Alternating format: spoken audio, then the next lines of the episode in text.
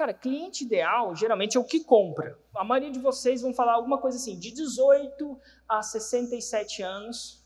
Porra, meu. Qual que é o problema de você delimitar de 18 a 67 anos? Você vai falar com um cara de 18 anos, ele tem uma linguagem atrativa para ele. Essa linguagem repele o cara de 60 anos. Então você delimita uma, uma, uma idade que você queira trabalhar mais. E aí você define as 10 maiores dores que eles têm. Geralmente faz essa lista falando de como encurtar o tempo para ele chegar onde ele aspira ou de como resolver alguns dos problemas dele.